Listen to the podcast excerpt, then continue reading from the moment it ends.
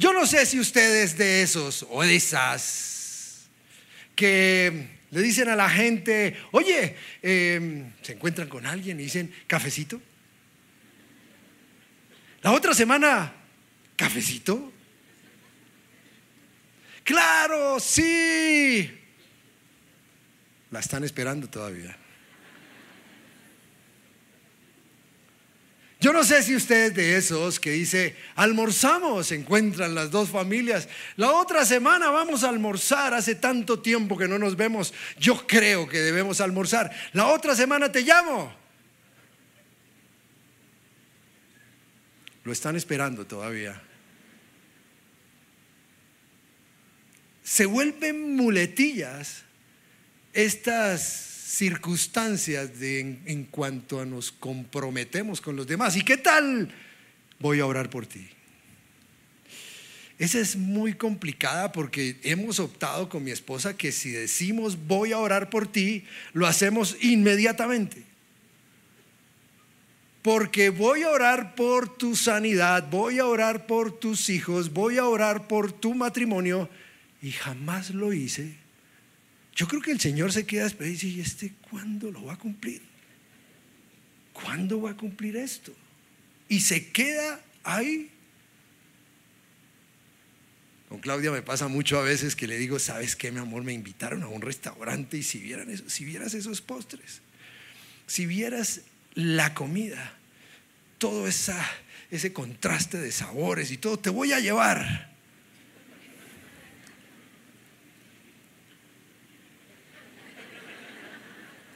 Me está esperando. Hasta que un día me dijo una palabra terrible. Me dijo, no me gusta que me caramelees. ¿Ustedes conocen esa palabra?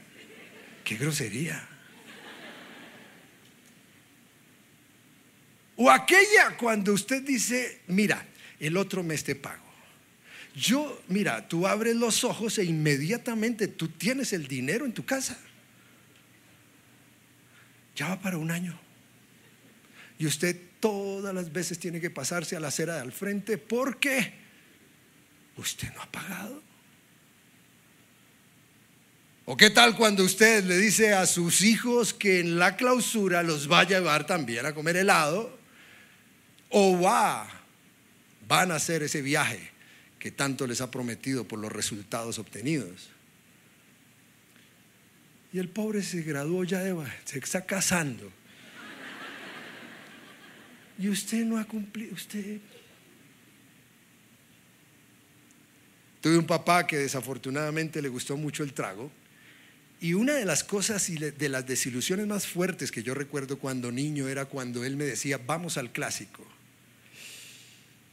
Y cuando él decía, vamos al clásico, pues la ilusión era muy fuerte, sobre todo porque íbamos a ganar.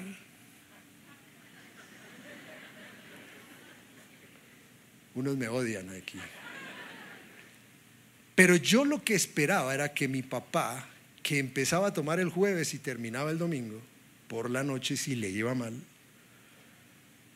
yo esperaba que al levantarme el domingo, yo iba al cuarto y abría la... No había llegado.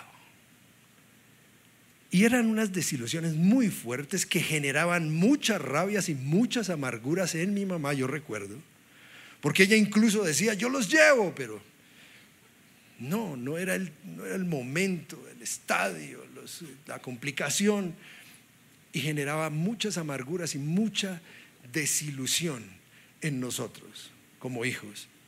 Gracias Señor porque pudimos restaurar todas estas condiciones y entonces somos una generación que nos hemos acostumbrado o nos hemos levantado con promesas no cumplidas.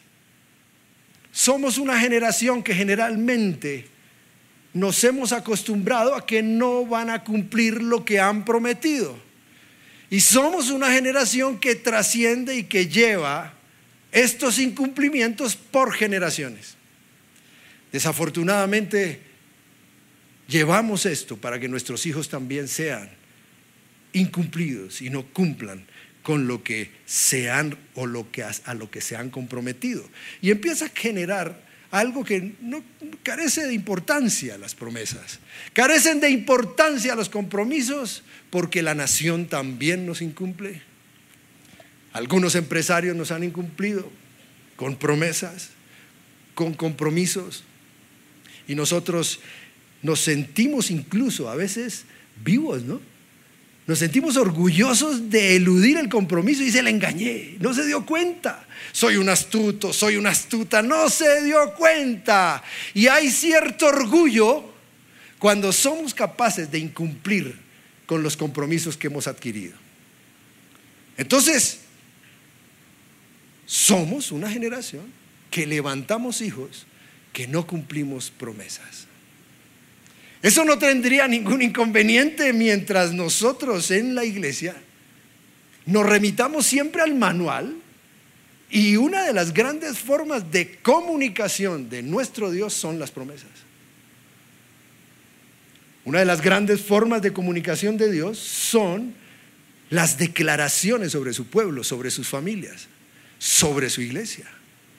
Y si yo he sido levantado de esa manera, pues va a ser muy difícil que yo crea muchas veces en las promesas que Dios me, está entregando.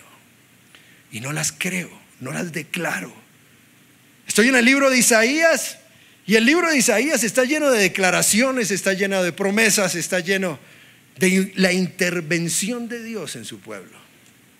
Y Isaías 2, 1, 4 dice, esta es una visión que tuvo Isaías, hijo de Amós, acerca de Judá y de Jerusalén. Coloque el nombre de su familia. En los últimos días, el monte de la casa del Señor será el más alto de todos. El lugar más importante de la tierra se levantará por encima de las demás colinas. Y gente del mundo entero vendrá allí para adorar. Vendrá gente de muchas naciones y dirán, vengan, subamos al monte del Señor, a la casa de Dios de Jacob. Allí Él nos enseñará sus caminos y andaremos en sus sendas. Pues de Sión saldrá la enseñanza del Señor. De Jerusalén saldrá su palabra. Coloque la ciudad donde usted esté. El Señor mediará entre las naciones y resolverá los conflictos internacionales. Ellos forjarán sus espadas en rejas de arado y, sus lanzas en herramientas para podar. No peleará más nación contra nación, ni seguirán entrenándose para la guerra.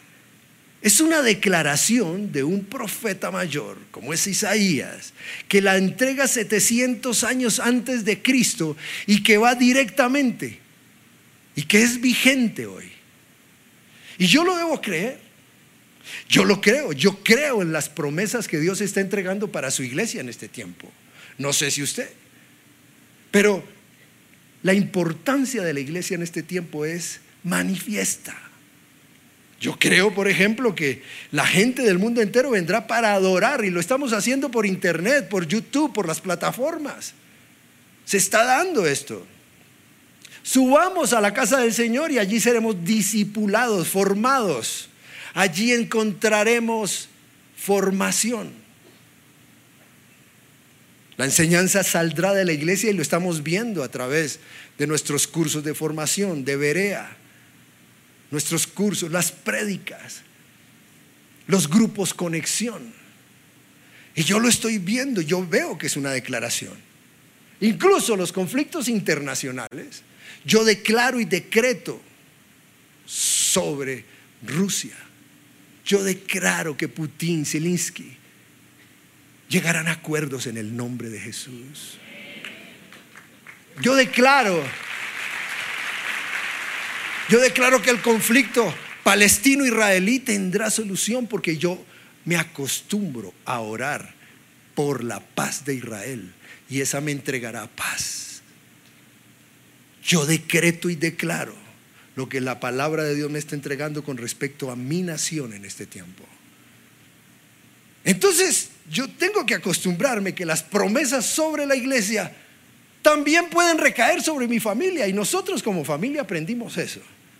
Como, familia aprendimos a que, aún en momentos tan complejos, tan difíciles económicos como los que vivimos, yo colocaba sobre las alcobas de mis hijas decretos, declaraciones, promesas de Dios. aún en tiempos de dificultad. Y cuando venían esos momentos tan difíciles, ellas nos entregaban también promesas, declaraciones de Dios, que nos alentaban porque las promesas traen esperanza. Las promesas traen, acrecentan nuestra fe y sobre todo traen victorias. Como familia lo hacemos. Y ahorita cuando iban a ser mi nieta, yo me atreví. Yo me atreví y le dije a mi hija, te mando una promesa que el Señor me acaba de entregar para ti. Y está en el Salmo 144, se las voy a entregar a toda la iglesia. En el versículo 12, 15 dice, que nuestros hijos florezcan en su juventud como plantas bien nutridas, que nuestras hijas sean como columnas elegantes, talladas para embellecer un palacio que nuestros graneros estén llenos de toda clase de cosechas, que los rebaños de nuestros campos se multipliquen de a miles y hasta de diez miles. Y que nuestros bueyes estén muy cargados de alimentos aún en tiempos de dificultad. Que ningún enemigo penetre tus murallas, le decía. Ni los lleve cautivos nunca. Ni hayan gritos de alarma en las plazas de nuestras ciudades. Felices los que viven así, felices de verdad son los que tienen a Dios como el Señor. Y son, y son decretos de promesas de Dios que yo lanzo sobre mis casas, sobre mis hijos, sobre mis hijas, porque el Señor me las está entregando para que yo las diga con toda autoridad, porque la iglesia tiene la autoridad de usar el lenguaje de Dios que son las promesas. El Señor nos entrega autoridad para que tú edifiques, para que tú bendigas a tu esposa, a tus hijos, a tu familia, a tu nación. Incluso también te da la autoridad para que tú decretes contra tu contra la nación en el momento que debas hacerlo. Las promesas de Dios nunca traerán maldición ni destrucción, siempre edificación y bendición pero también la autoridad está sobre nosotros para decretar contra nuestros enemigos. Mateo 18, 18 dice, les digo la verdad, todo lo que prohíban en la tierra será prohibido en el cielo. Y todo lo que permitan en la tierra será permitido en el cielo. Esa es la autoridad y la fuerza que tiene la iglesia. Y aquellos que creen. En razón de, mi trabajo, de mi ministerio, uno de los ministerios que amo es el de los matrimonios. Y yo escucho muchos, muchos votos matrimoniales, muchas promesas matrimoniales. Y me atreví a traerles algunas. Si esos novios están por ahí, tapen los oídos. Yo escucho muchos, y porque además los votos matrimoniales son un momento importante espiritual, espiritualmente muy importante porque es un decreto, es un sello sobre mi relación. Son muy importantes, yo no los puedo tomar a la ligera. Esos votos dicen, por ejemplo, hay unos que nos hacen llorar. ¿Cierto? Hay otros que nos hacen preocupar. Otros que me provoca decirles cómo se le ocurre decir eso. Y dentro del protocolo no lo puedo hacer. Hay unos increíbles. Por ejemplo, póngale atención a este. Eh, el tipo le dice a ella, le dice en medio de su elegancia, le dice, eh, mi amor, prometo que tenderé la cama todos los días. Nuestro, cuarto será una tacita de plata. Y ella hace, oh,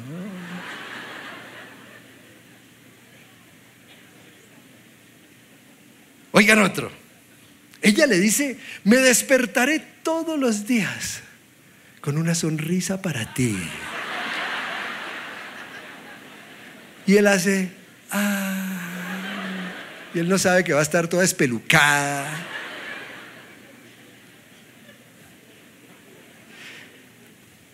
Ella le dice, póngale cuidado a esta, veré todos los partidos de fútbol contigo. Es más, me volveré de tu equipo. Y he oído eso.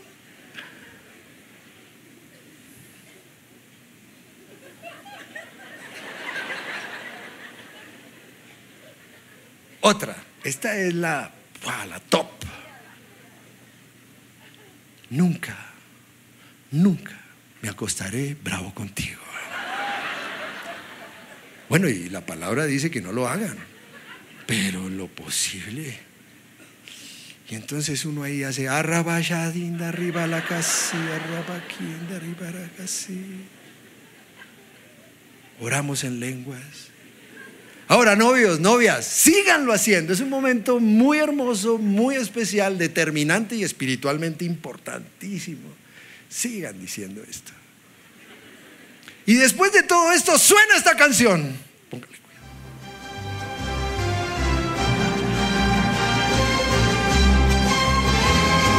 Y bailan así.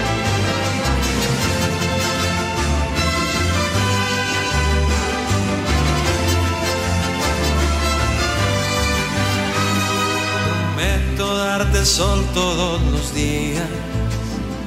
Prometo este idilio toda la vida. Prometo que estarás siempre y bailan y danzan, sueño. ¿no? Y prometo Y se miran. que serás Salen corazones por eterno. todos lados. Te prometo que serás mi consentida. Te prometo que estaré siempre en tu vida. Te quiero si tú quieres a escondida. Porque ya le están cantando esto. Despacio. Hay unos que se están persinando. Yo no estoy promocionando a Fonseca, ni mucho, la- mucho menos. Pero su, conten- su contenido de esta canción es bueno y a veces en los matrimonios les permitimos que en momentos de romanticismo lo, lo- tengan en cuenta, aunque prevalecen nuestras canciones de la iglesia. Es que no saben que Eclesiastés 5, 1, 7 dice lo siguiente. Cuando entres en la casa de Dios, abre los oídos y cierra la boca. El que presenta ofrendas a Dios sin pensar, hace mal. No hagas promesas a la ligera y no te apresures a presentar tus asuntos delante de Dios. Después de todo, Dios está en el cielo y tú estás aquí en la tierra. Por lo tanto, que sean pocas tus palabras. Demasiada actividad trae pesadillas y demasiadas palabras te hacen necio. Los necios son aquellos que, aun conociendo la verdad, se obstinan en no hacer lo que han prometido, ni lo que conocen. Cuando le hagas una promesa a Dios, no tardes en cumplirla porque a Dios no le agradan los necios. Cumple todas las promesas que les hagas, que le hagas. Es mejor no decir nada que hacer promesas y no cumplirlas. No dejes que tu boca te haga pecar y que y no te defiendas ante el mensajero del templo al decir que la promesa que hiciste eh, fue un error. Esa actitud enojaría a Dios y quizás destruya todo lo que has logrado. Nosotros vemos parejas que a veces no avanzan porque se les ha olvidado cumplir con sus promesas y votos matrimoniales. No temen a Dios, como termina el versículo diciéndolo. Entonces las promesas, las promesas son importantes porque es algo unilateral, es algo que yo digo unilateralmente, que voy a hacer, que proyecto, que tiene el tiempo futuro yo voy a hacer a una persona, a una comunidad incluso, y que debe tener un resultado. Esa es la promesa. Por lo tanto, nosotros tenemos que estar cuidadosos frente a las promesas de Dios. Porque a veces nos quedamos en las promesitas, ¿recuerdan? Saca la promesita. Saca la promesita. Y se nos olvida que de pronto Dios quiere que tú tengas compromisos delante de aquel que tú divulgaste, que tú prometiste. ¿Cómo nos conoce entonces la gente? ¿Cómo nos conocen este tiempo las personas? Nuestros hijos, ¿cómo nos conocen?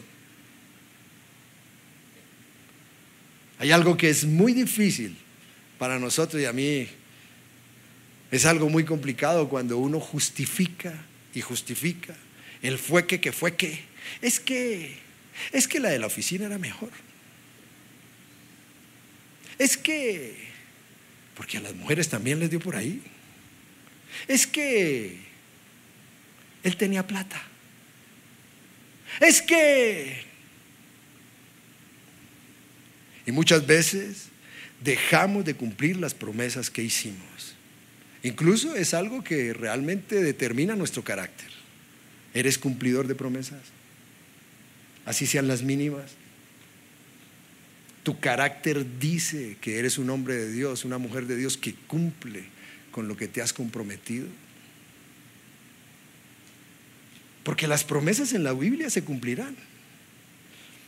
Las promesas en la Biblia nos dan la esperanza, nos levantan la fe. Son las que hace que nosotros queramos alcanzar victorias, porque creemos en las promesas, en ese lenguaje específico de Dios, que son también las promesas. El Señor nos lleva entonces a honrar nuestras promesas, siempre. Y yo quiero contar una historia bien interesante en la palabra. El Señor saca al pueblo de Israel de esclavitud y lo quiere meter en tierras prometidas, como lo sigue haciendo en este tiempo. Pero sigue dando instrucciones definidas sobre momentos y tiempos de conquista. El Señor no ha cambiado. Y el pueblo de Israel entra a esta tierra derrota a Jericó, derrota en Jai, pero en un momento son derrotados. Son derrotados. ¿Y qué pasó? ¿Pero qué fue? El Señor está con nosotros, hay promesa, nosotros tenemos toda la capacidad militar para conquistar y se dejan envolver por la astucia gabaonita. Josué 9:34, sin embargo, cuando los habitantes de Gabaón oyeron lo que Josué había hecho en Jericó y en la ciudad de Jai, recurrieron al engaño para salvarse la vida. Enviaron a unos representantes ante Josué y sobre sus asnos cargaron alforjas desgastadas y odres viejos y remendados. ¿Quién se te está acercando para crear vínculos contigo?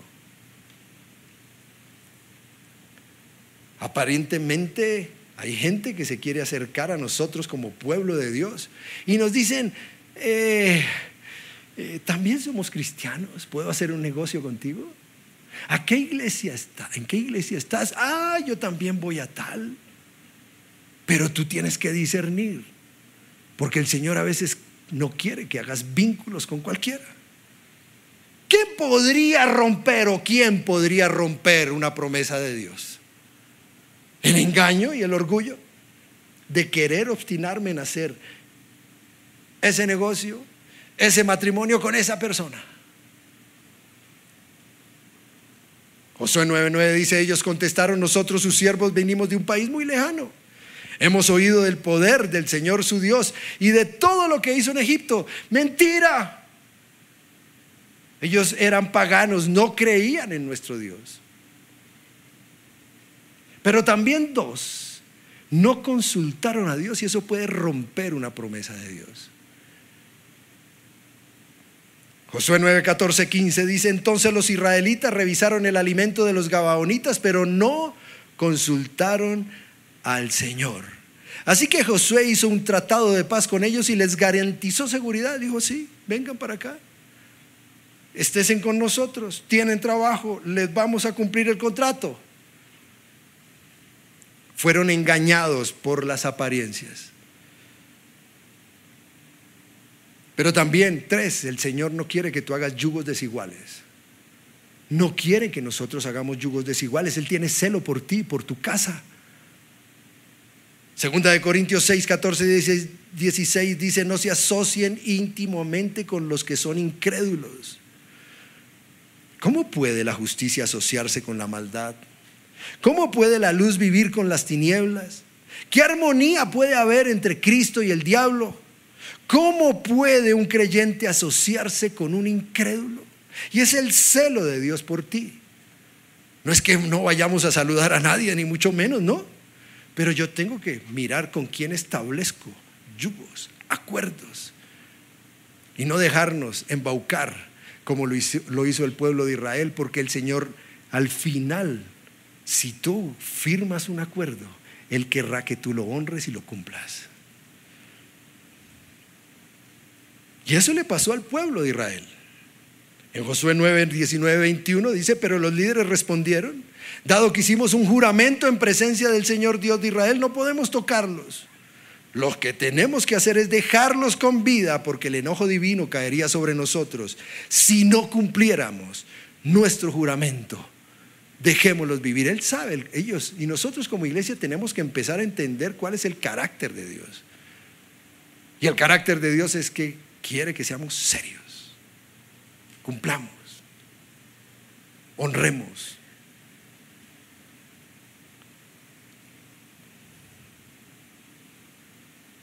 Pero también entonces yo tengo que saber si una promesa viene de Dios o es mi simple emoción.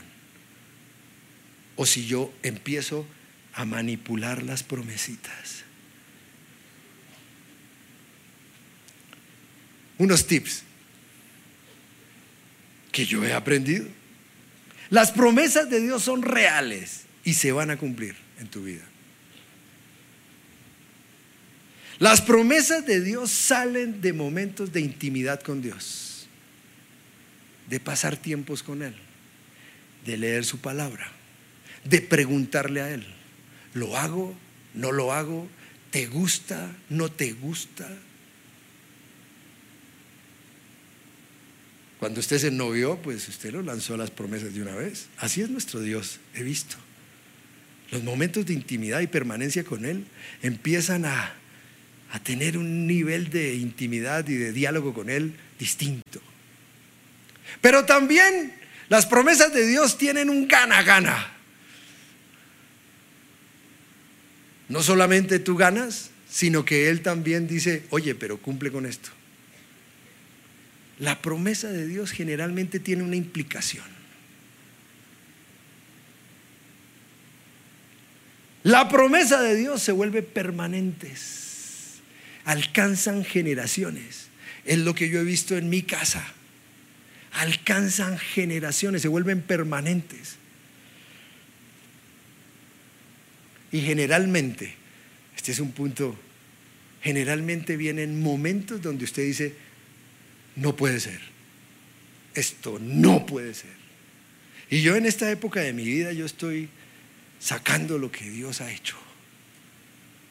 Recuerdo hace unos 15, 16 años, cuando me dan un tema para un encuentro. Y el Señor leyendo un tema, en primera de Timoteo 2.7, y la traigo en la Reina Valera 1995 donde la leí, dice, para esto yo fui constituido predicador, apóstol y maestro de los gentiles en fe y en verdad. Digo la verdad en Cristo, no miento. Y yo sentí como si Él me alcanzara un resaltador y decía, resáltalo. Es para ti. Yo para mí. Si no tengo para los pañales. Recuerdo que en esa época tocaba ir a comprar, me tocaba ir con Claudia a comprar pañales uno a uno. No habían esos pacas, ¿no?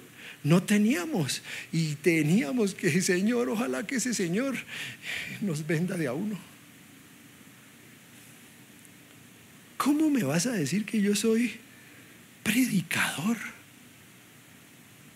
Pues hoy lo estoy haciendo.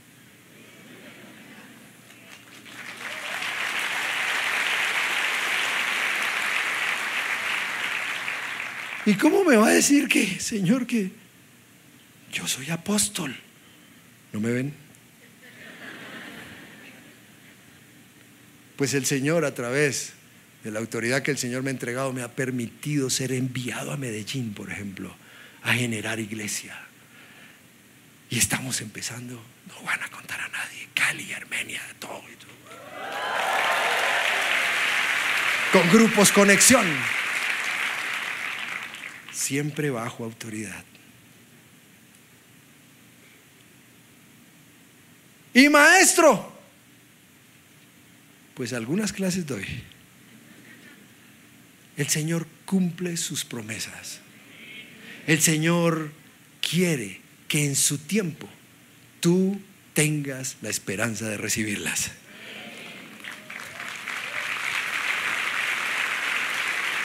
Ahora yo te pregunto, ¿cuál es tu promesa?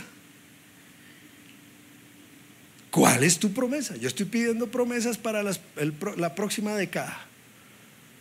¿Cuál es tu promesa?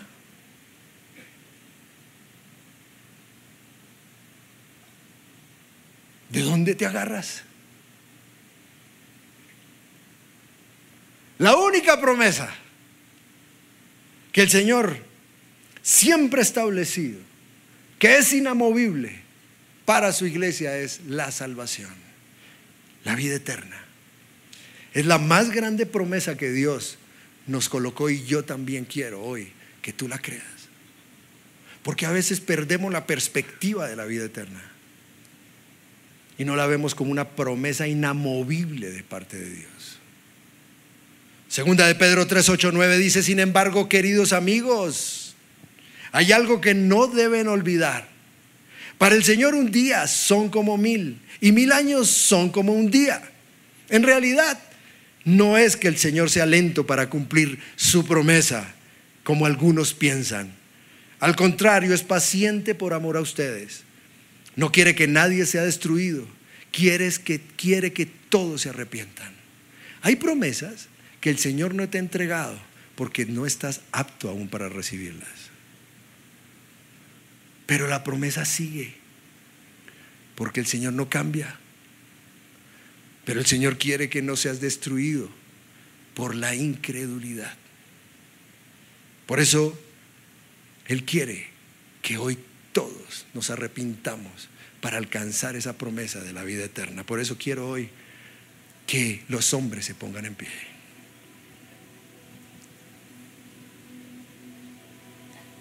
Y una de las costumbres que el Señor está entregando es que nosotros los hombres debemos ser esos poseedores, esos receptores muchas veces de las promesas de Dios, para bajarlas, para asimilarlas y poderlas bajar en el entorno que tú quieres o que en el, en el que estás. Por eso levanta tus manos, hombres. Señor, mira a tus hombres. Ellos también hoy están capacitados para ser receptores de tus promesas. Están capacitados para tener intimidad contigo, para poder charlar contigo y preguntar qué hay que hacer. Son tiempos convulsionados, últimos tiempos. Y hay mujeres, hay hijos, hay empresas esperando determinaciones de parte de estos hombres. Determinaciones. Hay novias incluso, esperando determinaciones. Señor, entrega promesas. Perdónanos porque muchas veces no hemos creído. Creemos más a los hombres que a ti. Yo pido promesas en este tiempo para estos hombres. Mujeres, ¿por qué no se ponen en pie? Hombres, siéntese.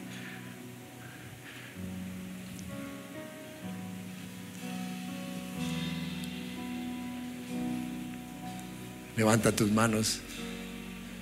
Son tan hermosas las mujeres para Dios.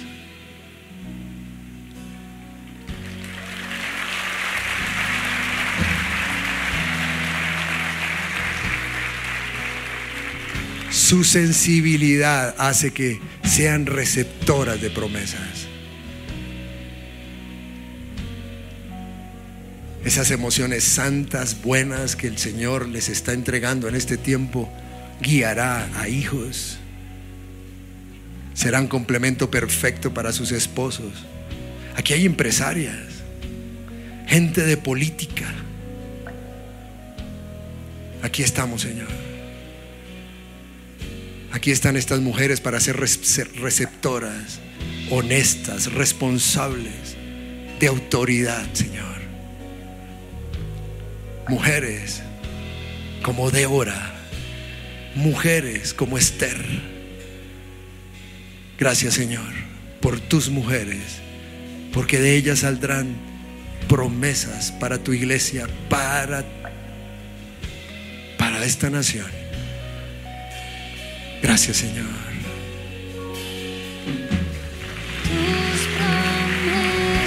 Hombres pueden ponerse en pie.